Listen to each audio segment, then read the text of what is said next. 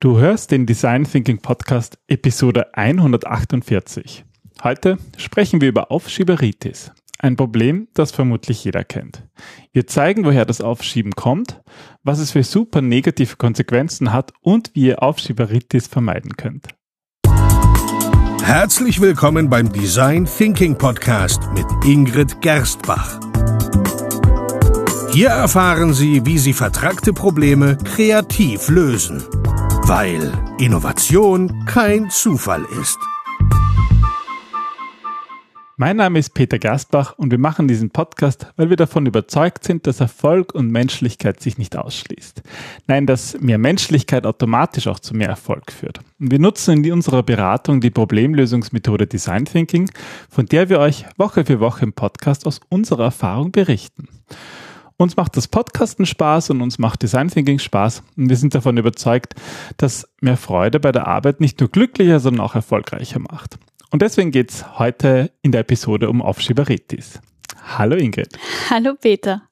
Heute geht es um Aufschieberitis. Ich glaube, das ist ja insbesondere in dem, im Zeitalter der Social Media ganz häufig zu sehen, oder?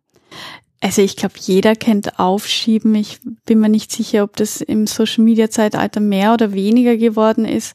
Ähm, ich zum Beispiel, wenn ich Dinge aufschiebe, dann beginne ich zu putzen oder Dinge wegzuräumen oder Sachen, die ich sonst nicht machen würde. Ja, ich kenne das zum Beispiel an meinem Schreibtisch, räume ich da manchmal auf, wenn ich etwas anderes, was eigentlich viel wichtiger ist, nicht machen möchte. Und das ist jetzt prinzipiell ja nicht so schlecht, weil der gehört aufgeräumt. Das hatten wir, glaube ich, auch schon mal in einer anderen Episode. Ähm, ja, das ist Aufschieben, wir schieben Unangenehmes auf aus so vielen unterschiedlichen Gründen. Aber was bewirkt denn das eigentlich?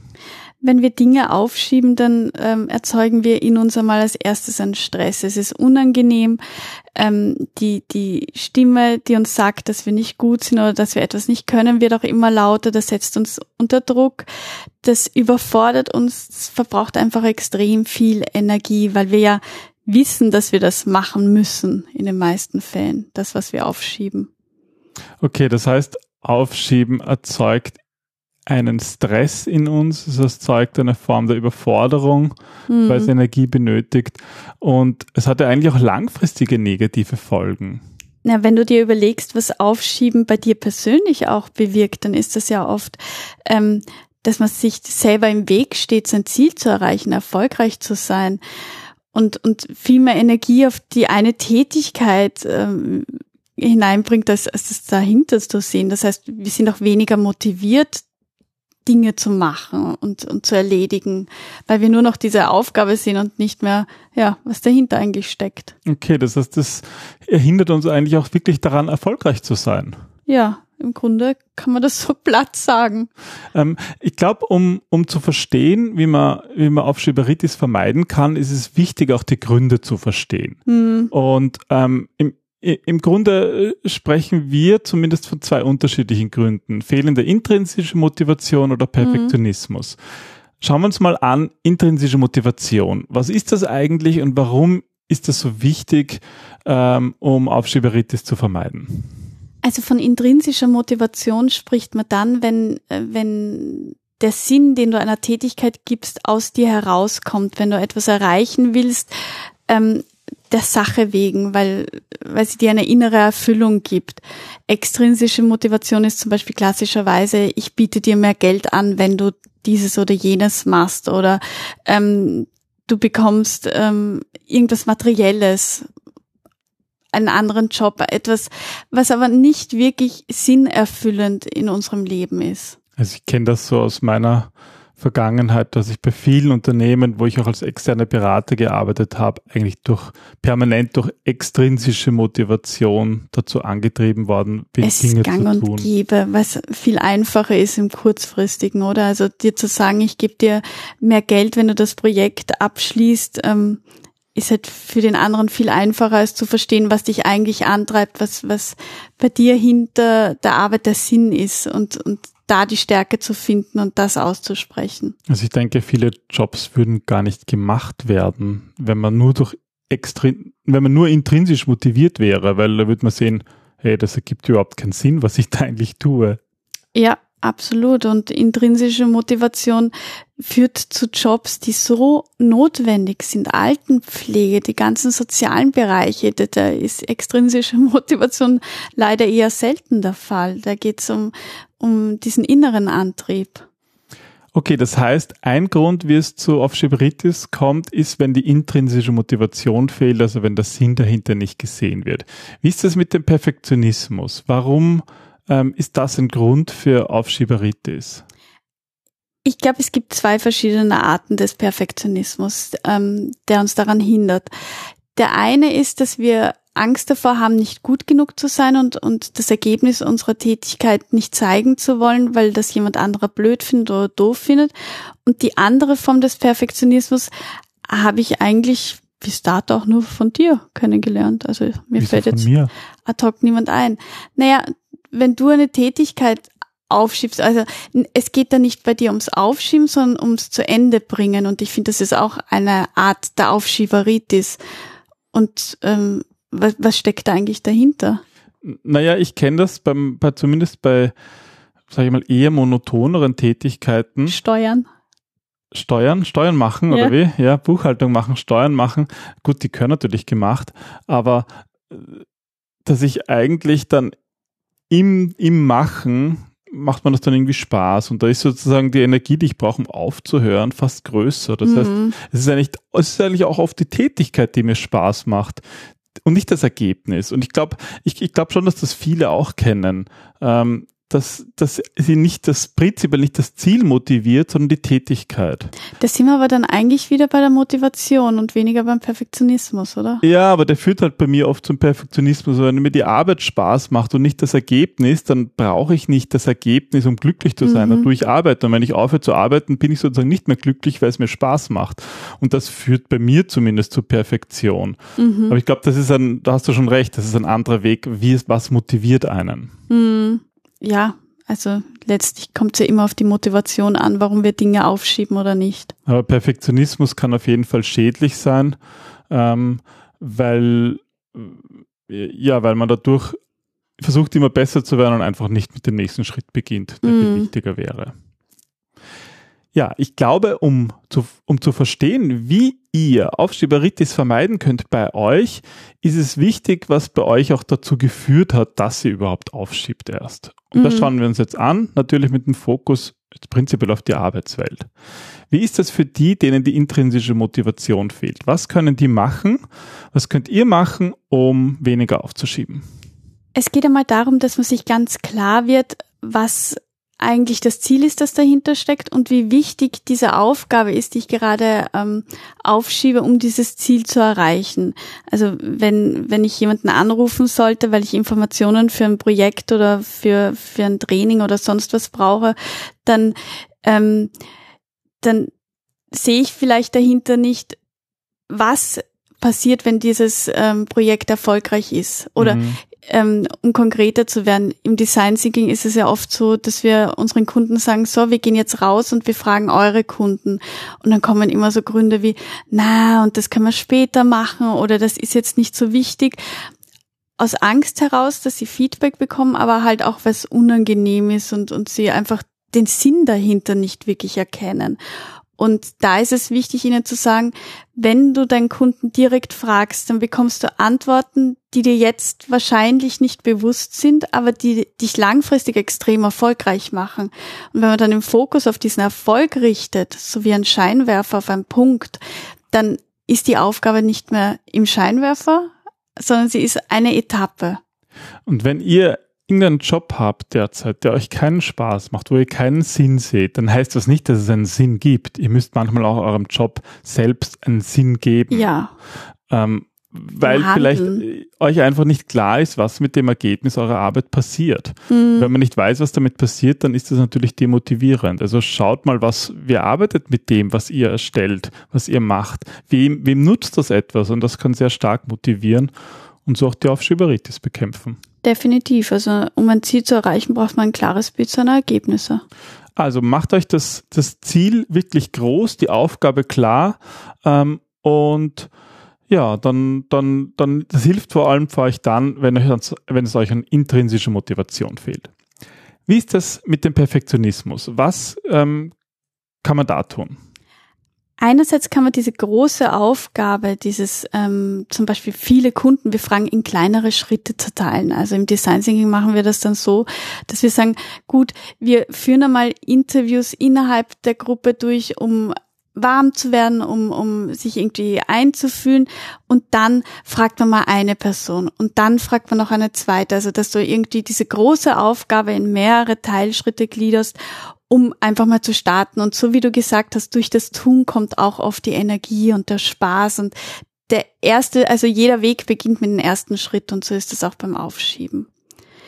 Das zweite ähm, ist das Pareto-Prinzip. Das kannst, glaube ich, du besser erklären als ich. Wir hatten ja auch schon mal eine Podcast-Episode dazu, das kommt vom italienischen Ökonom Wilfrido Pareto, der eigentlich in vielen Situationen erkannt hat, dass man mit 20 Prozent vom Aufwand 80 Prozent des Ergebnisses erreicht und mhm. die restlichen 20 Prozent dann eigentlich 80 Prozent kosten. Und das ist, glaube ich, für viele Perfektionisten wichtig zu erkennen, wie viel brauche mhm. ich tatsächlich? Wann ist ja. gut, gut genug? Wir hatten ja ähm, diese Woche Beratungen, aber ich, ich erinnere mich an das Training, wo ich dir zugehört habe, wo du gesagt hast, so, beim Prototyping habt ihr jetzt, ich glaube, 20 Minuten Zeit. Und als erstes sieht man direkt die, die Panik bei den Teilnehmern aufflammen. 20 Minuten, das ist ja nichts. Aber wir haben ja nicht die Erfahrung gemacht, dass wenn man ihnen 20 Minuten Zeit gibt, dann sind sie nach 18 Minuten meistens fertig. Ja, Timeboxing ist eine enorm effektive Strategie, wenn es um Aufschieberitis geht. Und ähm, die Prototypen sind dann gut nach 20 Minuten. Wenn man ihnen 30 Minuten gibt, dann brauchen sie Leute auch 30 Minuten. Wenn man ihnen eine Stunde gibt, brauchen sie eine Stunde. Die aber Prototypen werden alle gleich. Das Ergebnis wird nicht unbedingt besser, ja? weil sie mal meistens dann am Anfang eine halbe Stunde lang überlegen und irgendwie quatschen, anstatt einfach zu beginnen. Ja, und das ist das Schöne am Design Thinking, dieses ähm, aufhören zu denken und zu labern und einfach mal machen, weil durchs Machen kommen wir auch auf die Ideen. Durch dieses Visualisieren der Ideen merken wir, welche Fallstricke dahinter stecken. Und das finde ich, ja, das ist irgendwie ein schöner und sehr hilfreicher, erfolgreicher Ansatz. Ja, das ist das, was im Design Thinking mir so richtig gut tut, weil ich glaube, ich immer schon ein, ein, rechter Perfektionist war. Einerseits eben, weil mir die Tätigkeit Spaß macht, aber auch, weil ich es halt immer perfekt haben wollte. Und mhm. da sehe ich, was man erreichen kann mit Design Thinking, wenn man das endlich mal hinter sich lässt. Und das mhm. ist halt eine Methode, die mir persönlich einfach geholfen hat, diesen Perfektionismus, der, der schädlich ist, mhm. den mal hintanzustellen. Das ist befreiend, oder? Ja, und da geht viel weiter und das ist natürlich auch schön, wenn, wenn ich jetzt mit dem Wissen auch dann in Trainings und Workshops mit dir gemeinsam Unternehmen, die von unter demselben leiden, ähm, helfen kann, diesen Perfektionismus und diese Aufschieberitis in Workshops zu vermeiden. Und das ist auch das Spannende darunter, weil so wie du sagst, im Grunde leidet ja jeder darunter, nur die wenigsten reden darüber, weil es wäre eine vermeintliche Schwäche. Ja, jeder möchte toll und perfekt sein. Ja, aber irgendwie, wenn wir mit anderen darüber reden, dann erkennen wir auch, dass, dass wir nicht alleine sind und, und tauschen Strategien aus und machen einander größer. Und das ist irgendwie das Schöne an dieser Welt. Das ist ja auch der Grund, warum wir diesen Podcast machen. Wir wollen das teilen, was wir in dieser Welt erleben, was wir erfahren haben. Wir wollen natürlich auch Diskussion unter euch, liebe Hörer, anregen, dass ihr untereinander redet und euch austauscht und schaut, was für Erfolgsprinzipien gibt es in eurem Leben? Mhm. Ja, und ein so ein Erfolgsprinzip ist natürlich auch zu wissen, welcher Typ man ist, um mit, ähm, mit Aufschieberitis aufzuhören. Welche Strategie du anwendest, um wirklich schwere, ungeliebte Aufgaben zu starten. Mhm. Und da gibt es eigentlich zwei ganz unterschiedliche Typen, die jeweils funktionieren können oder auch nicht. Heißt, man muss wissen, welcher dieser Typen man ist. Aber Ingrid, erklär mal, was, was wir da meinen. Ich finde es sogar ganz spannend, ähm, weil ich glaube, dass ich der eine Typ und du der andere bist. Und deswegen erkläre ich mal meine Strategie.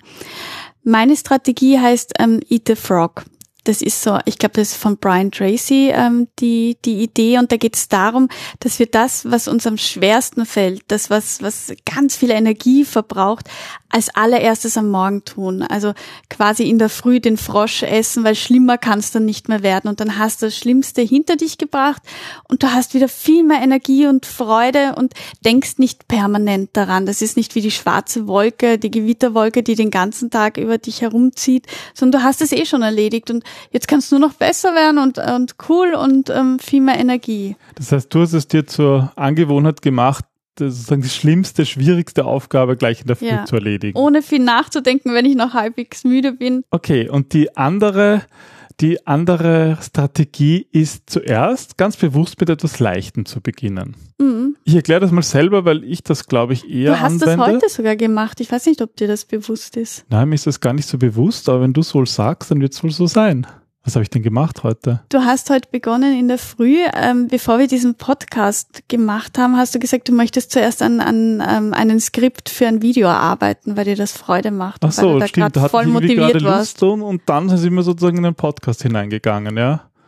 Okay, ah, das ist, ist eigentlich wahr. Also die, die zweite Strategie ist nicht mit dem Frosch zu beginnen, sondern zuerst mit etwas Leichtem zu beginnen, was einem Spaß macht, wo man so ein bisschen in den Flow kommt.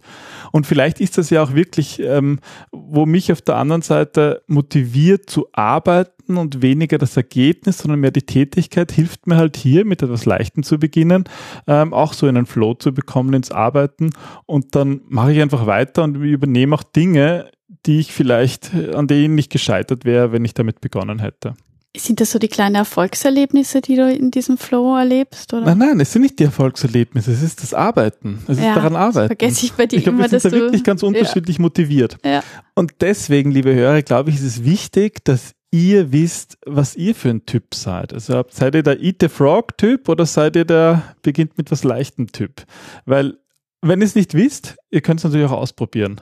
Ja, probiert, das muss man auch ausprobieren und wird auch nicht bei jeder Tätigkeit gleich sein. Ja, probiert drei Tage lang mal in der Früh den Frosch zu essen. Mm. Und dann probiert drei Tage lang mal mit etwas Leichtem zu beginnen, was euch Spaß macht. Kann man den Frosch auch mit Vanillesoße essen? Oder so in Schokolade getunkt? Das wäre dann eine Mischung. Nein, ja. nein, das muss jetzt ganz schwarz-weiß sein. Und dann wisst ihr danach, was hat besser funktioniert und schreibt es euch auf.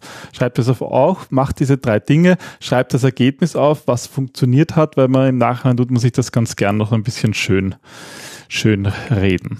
Und vielleicht ähm, findet ihr es so heraus, dass ihr überhaupt nicht einer von den beiden Typen seid, sondern ein dritter oder vierter. Und dann wird es mich interessieren, welcher und, und wie, wie ihr der Aufschieberitis erfolgreich begegnet. Absolut. Das waren jetzt nur zwei Tipps, die uns persönlich helfen. Wenn es noch mehr gibt, gebt uns Feedback, wie ihr es schafft, die Aufschieberitis zu vermeiden. Ihr könnt mitdiskutieren auf Facebook oder auf Instagram und das hilft uns natürlich weiter, diesen Podcast für euch jede Woche zu machen, weil es hilft natürlich auch anderen dabei, die Aufschieberitis in den Griff zu bekommen. Und dann ist die Welt ein Stückchen besser und ihr seid Gemeinsam erfolgreicher. leichter. Genau. Ja. Ja, wenn ihr keine Folgen verpassen wollt, dann abonniert doch diesen Podcast auf iTunes, ähm, in Spotify oder auch auf YouTube. Und wir freuen uns auf die nächsten Episoden und von euch zu hören. Definitiv. Bis zum nächsten Mal. Bis dann. Tschüss.